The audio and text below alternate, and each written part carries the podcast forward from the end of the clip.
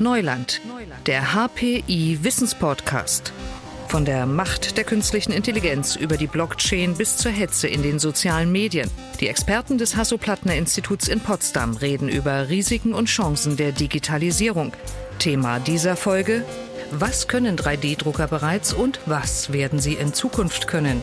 Professor Patrick Baudisch im Gespräch mit Moderator Leon Stäbe. Hallo und herzlich willkommen zu dieser Ausgabe von Neuland. Und heute reden wir über die dritte Dimension. Die dritte Dimension des Druckens. 3D-Drucker sind heute schon vielfach im Einsatz. Es kommen immer mehr Bereiche dazu, in denen diese Technik angewendet wird. Was ist heute schon möglich und was ist in Zukunft tatsächlich denkbar? Darüber spreche ich mit Professor Patrick Baudisch. Er leitet das Fachgebiet Human Computer Interaction am Hasso-Plattner-Institut. Schönen guten Tag, Herr Baudisch. Hallo. Herr Baudisch, was ist für Sie zurzeit so die spannendste Anwendung von 3D-Druckern? Ich denke, die spannendsten Sachen passieren heute noch in der Industrie. Das heißt, da, wo man sie eigentlich gar nicht so direkt wahrnimmt. Sag mal, meine Lieblingsanwendungen sind wahrscheinlich im Bereich Flugbetrieb, glaube ich, wird man das auf lange Sicht sehen. Also die, die Umstände, dass Flugzeuge Materialien verwenden werden, die aus dem 3D-Drucker kommen die extrem leicht sind dadurch, extrem steif. In der Weltraumfahrt finden die Anwendung, weil man nicht Lust hat, ein zweites Space, Space Shuttle mit hochzuschicken, sondern einfach einen 3D-Drucker mitnimmt, um Ersatzteile zu produzieren. Und ich habe letztens gehört, dass im, in dem Formel-1-Betrieb auf mittlere Sicht niemand mehr gewinnen wird, der nicht 3D-gedruckte Materialien verwendet. Wow, also funktioniert das im Moment besonders gut bei eher kleiner Stückzahl und wenn die äh, Präzision besonders hoch sein soll? Ähm, nicht unbedingt. Also das Spannende an 3D-Drucken ist, dass man völlige Kontrolle über die Struktur hat. Und das ist nicht nur die Struktur von außen, wie was aussieht. Das ist ja auch, woran man denkt, dass man jetzt was gesehen hat, was eine besonders schöne Form hatte. Man hat auch über Kontrolle über das Innenleben von dem Material. Ähm, und diese Materialien, die dann in der, äh, im Flugzeugbau eingesetzt werden oder in dem Formel-1-Wagen, ähm, da geht es um das Innere. Ja, das heißt, das sind so Metallschäume im Prinzip. Ja, oft, wenn Leute 3D-Druck hören, denken sie oft an Plastikmaterialien. Das, darum geht's hier nicht. Das sind ähm, im Prinzip Metallpulver, die da mit einem Laser oder einem anderen Verfahren äh, verschmolzen werden. Und ich bekomme dann hinterher was raus, was ähm, ähnlich steif ist wie das, was halt in einem Formel-1-Wagen normalerweise verbaut wird, aber nur noch die Hälfte wiegt. Und das macht einen riesen Unterschied. Das ist so, als hätte ich einen doppelt so starken Motor. Das heißt, in Zukunft wird derjenige gewinnen oder das Team, das den besten 3D-Drucker hat? Zum Beispiel, ja. Oder die beste Struktur vielleicht auch, ja. Ähm, ne, gleicher Motor, halbes Gewicht, doppelt so schnell. Ja. Was man zurzeit viel hört, ist zum Beispiel der medizinische Bereich, also Prothesen oder so etwas. Das ist, glaube ich, auch so ein Anwendungsbereich, der relativ gängig zurzeit ist. Also das sind auf jeden Fall eine der, der spannenden Bereiche, die natürlich klassisch immer als erstes kommen, weil es da um viel geht dabei. Da gibt es ganz verschiedene Bereiche. Also ganz spannend natürlich da auch die Bereiche, wo Leute versuchen, künstliche Organe zu produzieren. Da agiert der 3D-Drucker als ein Gerät, was erlaubt, Zellmaterial geschickt anzuordnen. Da gibt es besondere Anforderungen, zum Beispiel muss es äh, die ganze Zeit warm gehalten werden, die Materialien. Also es muss irgendwie, wenn es halt um lebendes Material geht dabei, ja. Ähm, da ist aber noch einiges zu tun. Also es dauert eine Weile noch, bis das wirklich dann ähm, den größeren Markt erreicht, sag ich mal. Was braucht es für einen guten 3D-Druck? Also was ist die Voraussetzung? Das hängt so ein bisschen von der Anwendung an. Also ich kann ähm, einen 3D-Drucker benutzen, der zum Beispiel sehr billig ist. Das ist das, was ich jetzt gerade in den USA kann ich ja bei Walmart inzwischen 3D-Drucker kaufen. Ich weiß nicht, äh, wer das alles nachgemacht hat inzwischen. Da gehen dann ganz einfache Materialien wie Plastik, ne? also ABS, äh, solche Materialien gehen damit. Ähm, dann es halt in dem Bereich, der klassisch noch in der Industrie vorbehalten ist, also wo es um Hunderttausende von Euros geht, bekomme ich Drucker, die verschiedene Materialien drucken können, die auch gemischt werden untereinander. Ich kann zum Beispiel Material haben, das ich mir dann extra äh, zusammenstelle in dem Moment. Also ich sage dann, bestimme dann, wie elastisch das sein soll, was genau für eine Farbe das haben soll, solche Sachen irgendwie. Und noch ein bisschen weiter oben bekomme ich dann ähm, Eigenschaften wie ähm, Stahl und Glas. Das heißt, es sind Pulver, die dann äh, angeordnet werden und dann verschmolzen werden hinterher. Und dann bekomme ich halt äh, irre Materialien raus, die halt extrem steif sind und halt ganz tolle Performance haben im Verhältnis zu dem, was halt aus einer Drehbank käme zum Beispiel. Wird es auch schon beim Hausbau verwendet? Also ich habe irgendwie gelesen, dass ein Museum jetzt eine Fassade aus dem 3D-Drucker bekommt. Könnte man ganze hm. Häuser damit bauen? Ja, na klar, das geht auch. Ne? Aber die ist dann eine ganz andere Anforderung. Da geht es halt dann darum, dass ich äh, freie Kontrolle über die Form des Gebäudes bekomme. Na, typischerweise ist dann, das ist am weiteren Sinn schon ein Beton, der da rauskommt. Ähm, das heißt, ich bekomme hinterher, also kann man sich überlegen, was, die, was ist die konkurrierende Technologie. Im, wenn ich ein Fertighaus baue oder sowas, habe ich ja typischerweise Verschalung oder sowas. Wenn der 3D-Drucker das macht, habe ich mehr Möglichkeiten. Wie weit es am Ende geht, ist noch ein bisschen unklar, weil man will in das Haus ja auch was reinstellen. Manchmal ist es ja ganz nett, wenn man keinen runden Schrank hat. Das ist vielleicht gar nicht so schlecht, eine, mhm. eine gerade Mauer zu haben an der Stelle.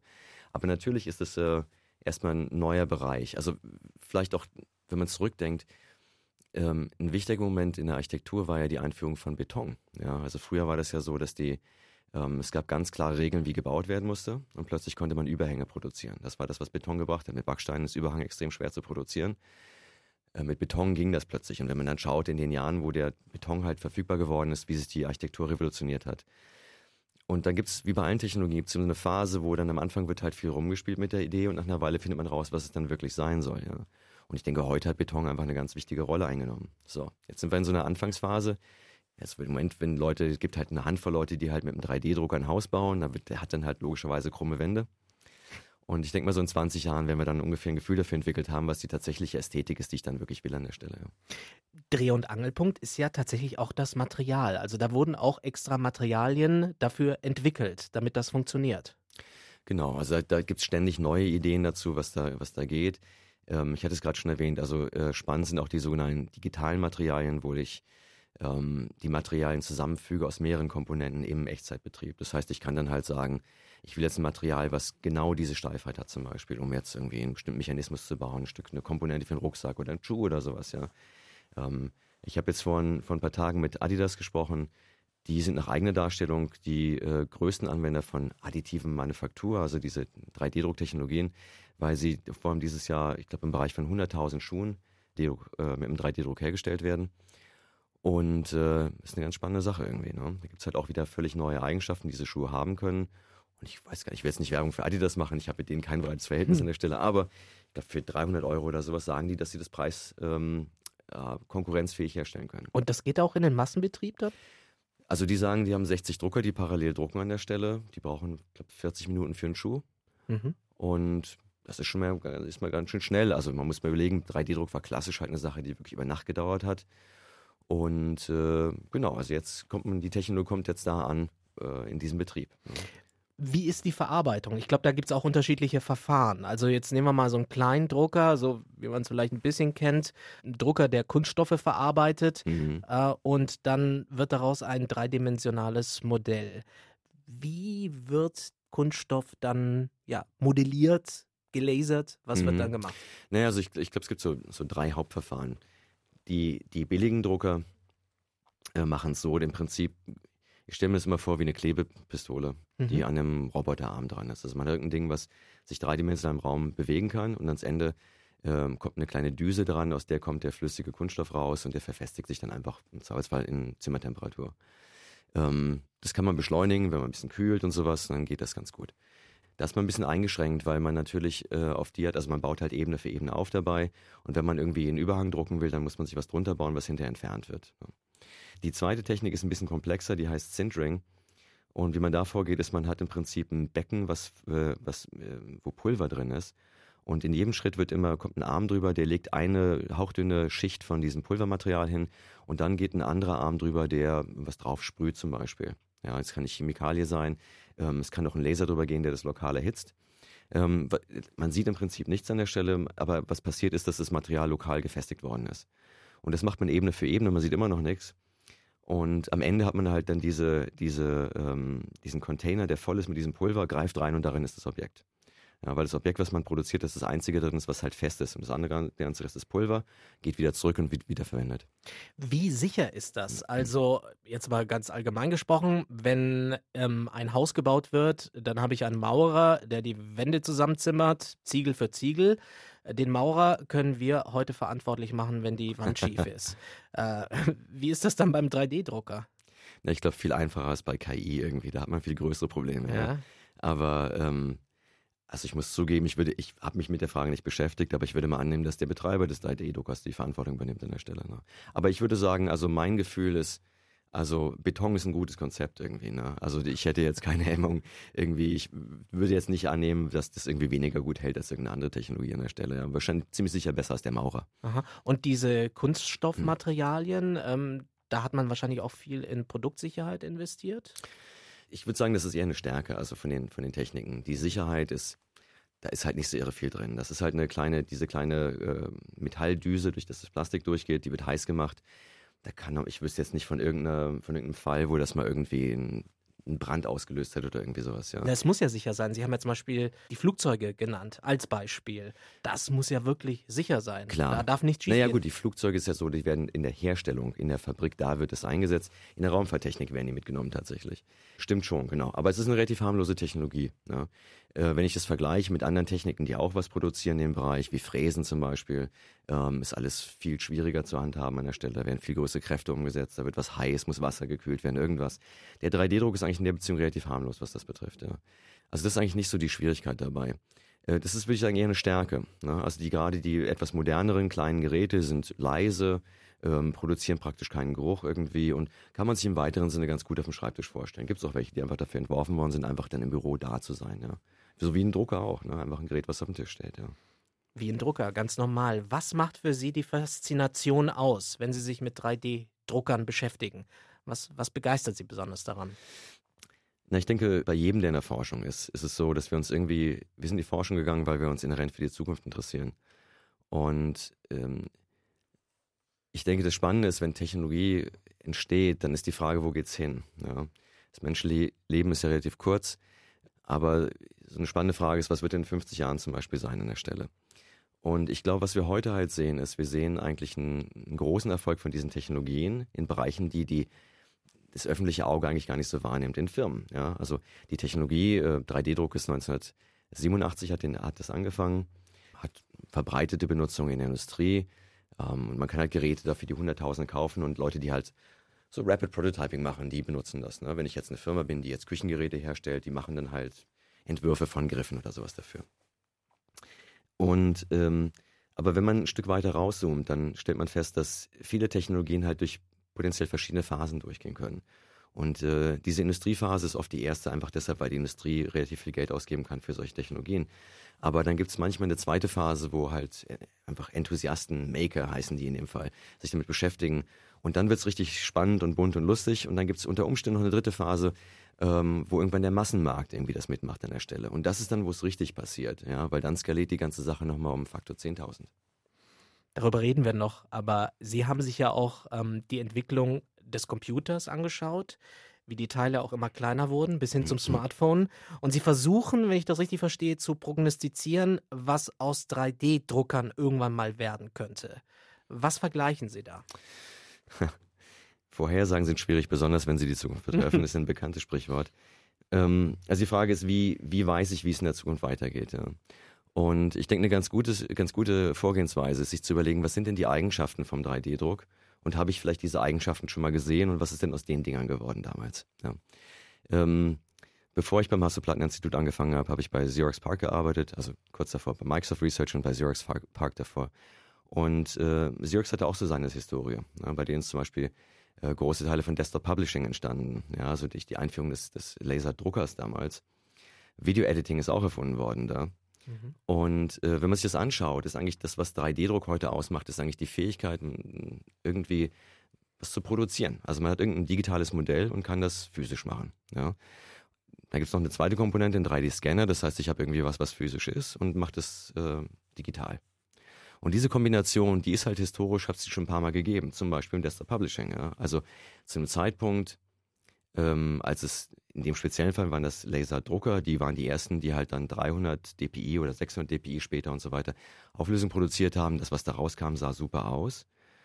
Und äh, der Rest ist Historie im Prinzip, ja. Also heutzutage ist total klar, wenn ich irgendwie von, es gibt manche noch Begriffe wie Camera Ready oder sowas, ja, als, als würde es in dem, in dem Druckvorbereitungsprozess äh, irgendwie noch eine Kamera geben, die gibt es natürlich nicht mehr heutzutage. Alles ist digital geworden.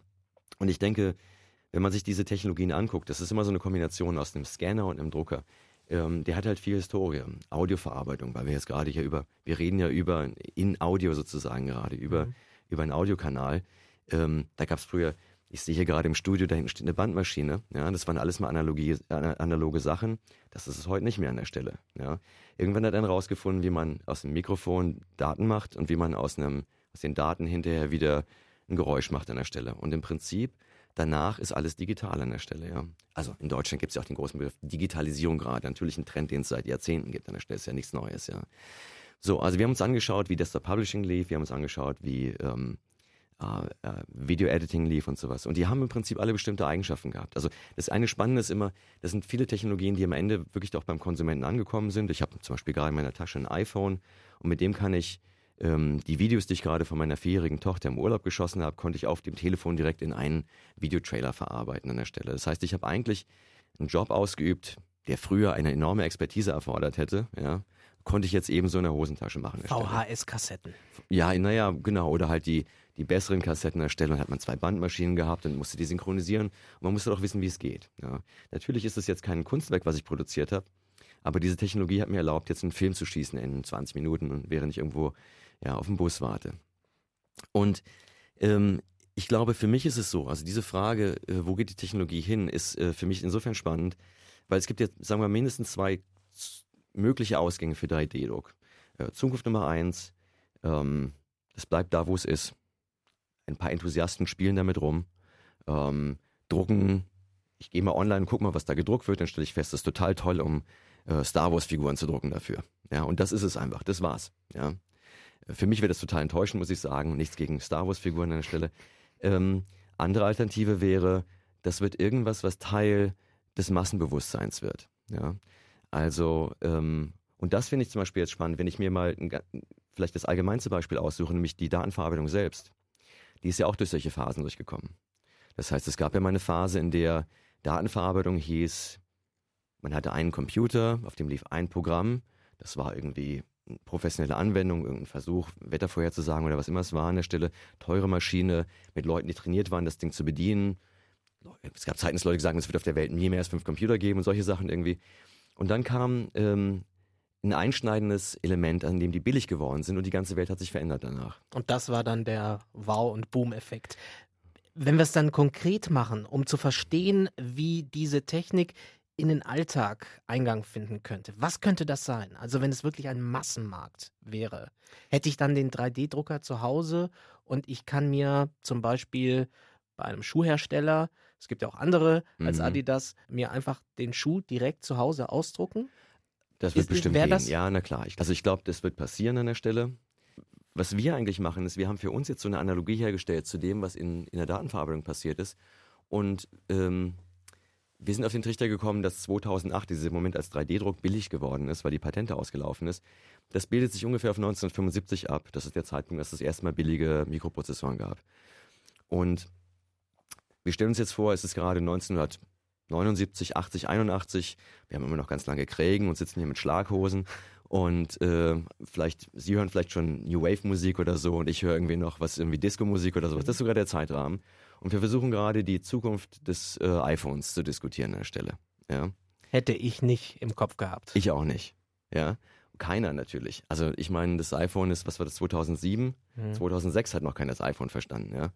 Ähm, wenn man sich anguckt, ich habe bei Microsoft ähm, zu Zeiten gearbeitet und äh, ich glaube, alle waren baff, als das rausgekommen ist in der Stelle. Sind ja. wir da jetzt an dem Punkt? Da sind wir genau. Wir sind am, am dem Punkt maximaler Verwirrung gerade. Ähm, und das ist total spannend. Also ich glaube, das ist deshalb spannend, weil wenn, man, wenn Sie mir glauben, dass es diese drei Phasen gibt, dann gibt es diese Industriephase, die ist charakterisiert dadurch, dass Leute versuchen, mit minimal Geld und Zeit ein Problem zu lösen. Und irgendwann gibt es eine Konsumentenphase, wo die Leute, die heute ein Mobiltelefon benutzen, ja, die versuchen auch typischerweise, also wenn es darum geht, ein Problem zu lösen, das mit minimalem Zeitaufwand und Geld das Problem zu lösen. Sowas wie, wann kommt denn die S-Bahn? Oder warum kommt die S-Bahn nicht? Weil wir gerade in Berlin sind, ja, oder in Potsdam. Und dazwischen gibt es aber interessanterweise eine Phase und das sind diese Early Adopters, also die Leute, die frühzeitig sich mit einer Technologie beschäftigen. Die hießen damals Hacker, die heißen heute Maker. Und die sind aber ganz anders. Die haben typischerweise kein Problem. Die versuchen auch nicht irgendwie ein Problem mit minimalem Geld zu lösen, sondern die haben einfach Spaß in der Technologie. Die Technologie ist ja noch nicht so weit, dass man die als Konsument benutzen will. Also wird die nur von den Leuten bedient, die halt Spaß dran haben. Und die Leute drucken dann die Star Wars Figuren an der Stelle. Und wenn ich jetzt von außen reingucke, denke ich, was macht denn 3D-Druck? Wofür ist das denn da? Dann komme ich drauf, 3D-Druck ist da, um Star Wars-Figuren zu drucken. Aber stimmt halt nicht. Ich bin kein Maker und ich versuche im Kopf gerade die Matrix zu verlassen. Ja. Ich versuche äh, ja, Bilder, Bilder im Kopf zu bekommen, damit ich es mir ungefähr vorstellen kann im Alltag. Ja. Können Sie mir Beispiele nennen? Was, Also- was, ist, was wäre denkbar? Ich gebe jetzt mal, ich gebe mal ein bisschen abgedrehteres Beispiel. Ja, also wir stellen uns vor, wir sind jetzt, wir reden jetzt, ähm, also wenn die Analogie stimmt, dann haben wir noch 35 Jahre, bis es nützlich wird an der Stelle. Ja? Und dann, was passiert dann? also wir haben Zum gerade, Beispiel. genau, mein Student Thais hat sich gerade damit beschäftigt, was passiert, wenn man einen 3D-Drucker dabei hat, der so klein ist, dass ich ihn mit mir mit dir rumtragen kann an der Stelle. Das klingt total absurd, ja. Ähm, aber man kann sich auch vorstellen, wenn wir jetzt Miami Vice gucken, wie die Mobiltelefone damals ausgesehen haben, die sahen auch so aus wie 3D-Drucker heute, sag ich mal, ja. Und ähm, ähm, das war einfach mal so ein Gedankenexperiment, ja. Also stellen wir uns vor, ähm, wir haben einen Drucker, der so groß ist wie ein Telefon und der so schnell funktioniert, dass ich irgendwie in zwei Minuten was hab, ja. Ist technologisch denkbar an der Stelle. So was würde ich machen damit. Haben wir ein Stück Studie gemacht und die Antwort ist genau das gleiche wie mit dem Mobiltelefon. Mit dem Mobiltelefon löse ich Probleme, die in dem Moment entstehen. Wenn ich an der Bushaltestelle stehe, will ich wissen, wann der Bus kommt. Ja? Äh, ein 3D-Drucker, wenn ich den dabei habe und es ist was kaputt gegangen, will ich das jetzt Moment lösen. Ich bin vielleicht beim Wandern unterwegs oder sowas in der Stadt oder irgendein Ding oder komme bei Airbnb an und lass mir den Schlüssel zufaxen oder irgendwie so eine Geschichte. Ja? Ähm, Im Prinzip die weitergehende Frage ist, was passiert, wenn ich als Benutzer nicht mehr nur Daten empfangen kann, sondern ich kann Material empfangen. Ja? Und ich Ähm, könnte mir dann den Schlüssel ausdrucken. also ich habe den dann sozusagen, ja, oder wenn ich die Person nicht treffe, die mir den Schlüssel übergibt für meine Airbnb-Wohnung. Irgendwas. Aber das wäre ja, also ich versuche den Matrix zu verlassen ja, gerade. ja, genau. ähm, es wäre nur möglich mit kleinen Dingen. Genau. Also in dem speziellen Fall.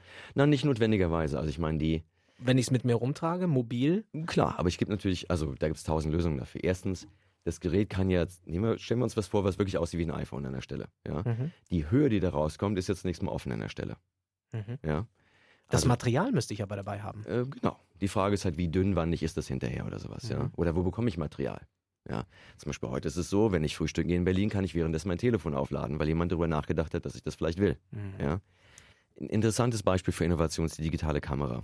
Und der, ähm, der Erfinder von der digitalen Kamera ist mal viele Jahre später interviewt worden, gesagt, als er mit dem Ding angekommen ist. Das war damals ein Ding, was es auf der Schulter getragen hat. Da war eine Audiokassette drin, um Bilder aufzunehmen. Man musste es an Fernseher anschließen, um die Bilder anzuschauen. Und er ist gefragt worden, okay, super, und was machen wir damit? Ja, wie soll das gehen? Was sind die Anwendungen? Wie wird ein digitales Fotoalbum aussehen? Hat er gesagt, hat er keine Antwort gehabt an der Stelle. Ja, wir wissen heute, digitale Fotografie ist natürlich ein Riesenerfolg geworden an der Stelle. Aber wenn wir uns zurückversetzen in die Zeit, dass das entstanden ist, vor 30 Jahren, es war vor dem Internet, vor Flash RAM, also die, das heißt, das Speichermedium war super klobig zu der Zeit. Und eine der, der, ähm, eine der Ideen, die er uns mitgibt an der Stelle, ist, er sagt, naja, man muss verstehen, dass andere auch miterfinden. Ja? Und dass wir andere Komponenten noch nicht kennen, Genau. die Es vielleicht kommen- das beeinflussen. also ich glaube, die, die, auch warum dieser Hype-Cycle so entsteht. Wenn eine Technologie es erstmal irgendwie an dem Punkt ist, wo man denkt, jetzt könnte was passieren, ist die Vermutung, es müsste jetzt irgendwie in seiner Vollständigkeit vorliegen an der Stelle. Ja. Aber bei der digitalen Fotografie, also ich glaube zum Beispiel eine spannende Komponente waren damals äh, Inkjet-Drucker. Ja. Keiner hat am Ende Fotos gedruckt. Ja, das hat sich ganz schnell erledigt, aber ganz viele Leute haben sich besser gefühlt, nachdem sie einen besessen haben, weil sie das Gefühl hatten, im schlimmsten Fall kann ich meine Fotos ja später wieder ausdrucken an der Stelle. Am Ende war das dann so, das brauchte keiner. Der größte Durchbruch war das World Wide Web. Ja. Also die Idee, dass man plötzlich mit, mit, mit gedruckten Bildern, also Prints, wie man die klassisch hatte, die konnte man halt anderen, es war ein riesig schwieriger Prozess, den an, die anderen Leuten mitzugeben an der Stelle. Da mussten halt, muss man draufschreiben, ich will eine Kopie von dem Foto und es war alles kompliziert. Heute kann man die E-Mailen an der Stelle, ja. Es stellen sich auch soziale und gesellschaftliche Fragen. Was bedeutet das für eine Gesellschaft, wenn alle 3D-Drucker haben? Also wenn zum Beispiel man die Frage stellt, braucht man dann noch Statiker? Braucht man die Näherin oder den Näher in einer Fabrik, wenn das alles ausgedruckt werden kann? Absolut. Also die Frage ist total berechtigt und die Antwort ist ähm, so ähnlich wie bei den früheren Technologien auch. Ja? Also wenn ich zurückblicke an den Webstuhl, den automatisierten Webstuhl, Mhm. ja? ähm, der natürlich in der industriellen Revolution eine Rolle gespielt hat. Jetzt haben wir gerade die Diskussion über alle anderen Teile der Digitalisierung. Das ist einer davon, gar keine Frage. Ja? Den Statiker brauche ich, ja, auf jeden Fall, gerade jetzt mehr denn je. Aber auf mittlere Sicht kommt was anderes dazu, nämlich Software. Ja? Beim Hasso-Plattner-Institut ist es ja so, wir beschäftigen uns ganz viel mit Software. Das heißt, wir bauen auch gerade bei mir in der Gruppe ganz viele Systeme, Software-Systeme, die diesen Teil des Engineerings automatisieren. Ja, das heißt, äh, mein Student, der Rob, baut zum Beispiel eine Software, mit der Leute fünf, sechs Meter hohe Skulpturen produzieren können. Die statisch stehen hinterher. Ja? Und äh, das sind Sachen, die für einen nicht ausgebildeten Menschen total schwierig wären, aber mit der Software gut machbar sind. Und das ist eine ganz klassische Sache, die passiert. Der 3D-Drucker sorgt dafür, dass das, was früher ein Experte mechanisch hätte leisten können, von der Maschine erledigt wird.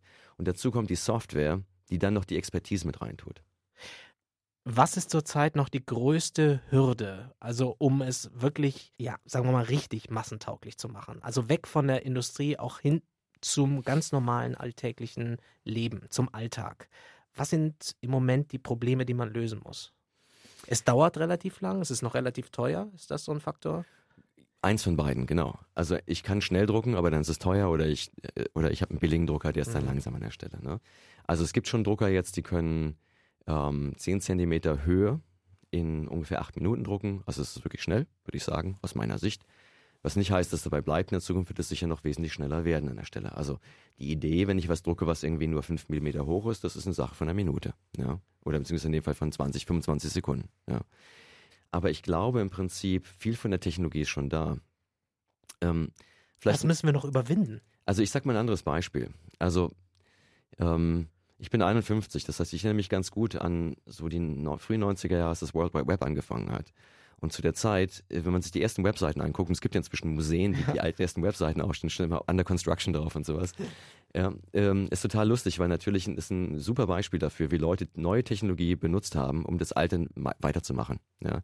Also dann gab es halt Webseiten, die irgendwie aus dem Printbereich kamen, wo dann halt jede Seite entsprach einer Druckseite und hatte dann einen Knopf zum Umblättern an der Stelle. Ja. Es gab halt irgendwie Suche überhaupt nicht in der Form, wie es das heute gibt. Ja. Und ähm, die Technologie war genau genommen 1993 auch schon komplett da, irgendwie an der Stelle. Ja, gut, das ist ein HTML, da hat sich noch ein bisschen was verschoben, ja. Ähm, und trotzdem wussten die Leute damals nicht, was man damit machen soll an der Stelle, es hat einfach ein paar Jahre gedauert, bis so das Massenbewusstsein verstanden hat, was das bedeutet. Ich erinnere mich daran, ich war an einer Party und da hat jemand gesagt, er versteht ähm, den Hype gar nicht um das, über das Internet, das ist doch wie Floppies hin und her schicken, nur schneller. Und das stimmt ja, wenn man darüber nachdenkt, das ist ja auch nicht falsch an der Stelle, ja. Und trotzdem könnte es halt nicht ferner von der Wahrheit sein an der Stelle, ja. Also was ich sagen will ist, ähm, der Umstand, dass eine Technologie da ist, heißt nicht, dass man die auch niemand verstanden hat an der Stelle. Ja. Also und auch die Frage, ich denke, also ich, ich denke, wenn wir uns in 20 Jahren hier wiedersehen an der Stelle, dann werden wir sagen, warum haben wir das damals nicht geschnallt? Das ist doch total klar, was jetzt gekommen ja. ist an der Stelle, ja. Also das World Wide Web zum Beispiel, ich, ich, wenn ich mir überlege, ich hätte nicht ferner von der Wahrheit liegen können. Ich habe damals gedacht, irgendwie, das World Wide Web wird ein Medium, wo, wo es keine Massenaufhetzung mehr geben kann. Alle werden alles verstehen. Es wird kein, keine Politiker werden nur noch, werden sofort überwacht, können nichts Falsches mehr sagen an der Stelle. Und jetzt ist 2019 und ich würde sagen, genau das Gegenteil ist passiert. Ja. Und Sie glauben ganz fest daran, dass der 3D-Drucker hm. irgendwann ein ganz normales, ganz normaler Alltagsgegenstand sein wird. Also, dass ja, wir es wirklich breit benutzen wie ein Smartphone. Na, ich denke, die, glaube ich schon, ja. Mhm. Genau. Also ob das die Verbreitung von einem Smartphone erreicht, das weiß ich nicht. Ja, das kann auch keiner wissen zu dem jetzigen Zeitpunkt. Ähm, weil gleichzeitig die Welt natürlich immer virtueller wird. Ja? Also inzwischen ist es so, auf der einen Seite ähm, könnte es natürlich auch sein, dass einfach zu dem Zeitpunkt, wo die Technologie ausgereift ist, dass wir einfach die meisten Sachen, um die es uns geht, sind alle virtuell. Ja? Wir haben unser ganzes Leben passiert auf Facebook. Ähm, die Kids spielen World of Warcraft oder irgendwas und keiner geht mehr raus und die wirkliche Welt spielt keine Rolle mehr. Und spielt mit Star Wars-Figuren. Genau, Na, die geben auch gar nicht mehr das, sondern ja. man macht das nur noch in ja, virtuell. Das ist ja eine mögliche Zukunft, ja. ja. Das ist nicht meine bevorzugte Zukunft, aber es ist ja eine mögliche Zukunft, ja. Ähm, VR ist eine konkurrierende Technologie, virtuelle Realität vielleicht in der Zukunft. Haben wir, vielleicht leben wir in leeren Wohnungen, in denen irgendwie noch ein Bett und ein, so, ein Sessel draufsteht und der ganze Rest ist irgendwie nur noch in der Brille. Ja, ist auch eine Möglichkeit.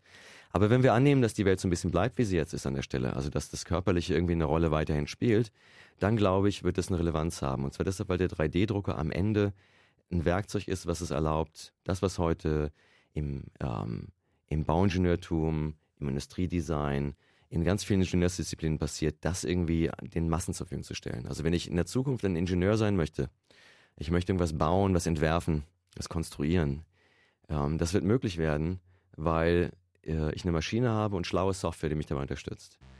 Und ich glaube, das ist schon eine Perspektive, die mich hinreichend interessiert, um zu sehen, ob das nicht passieren kann. Das sagt Professor Patrick Baudisch, Leiter des Fachgebiets Human Computer Interaction am Hasso-Plattner-Institut. Herr Baudisch, danke Ihnen sehr für das Gespräch heute.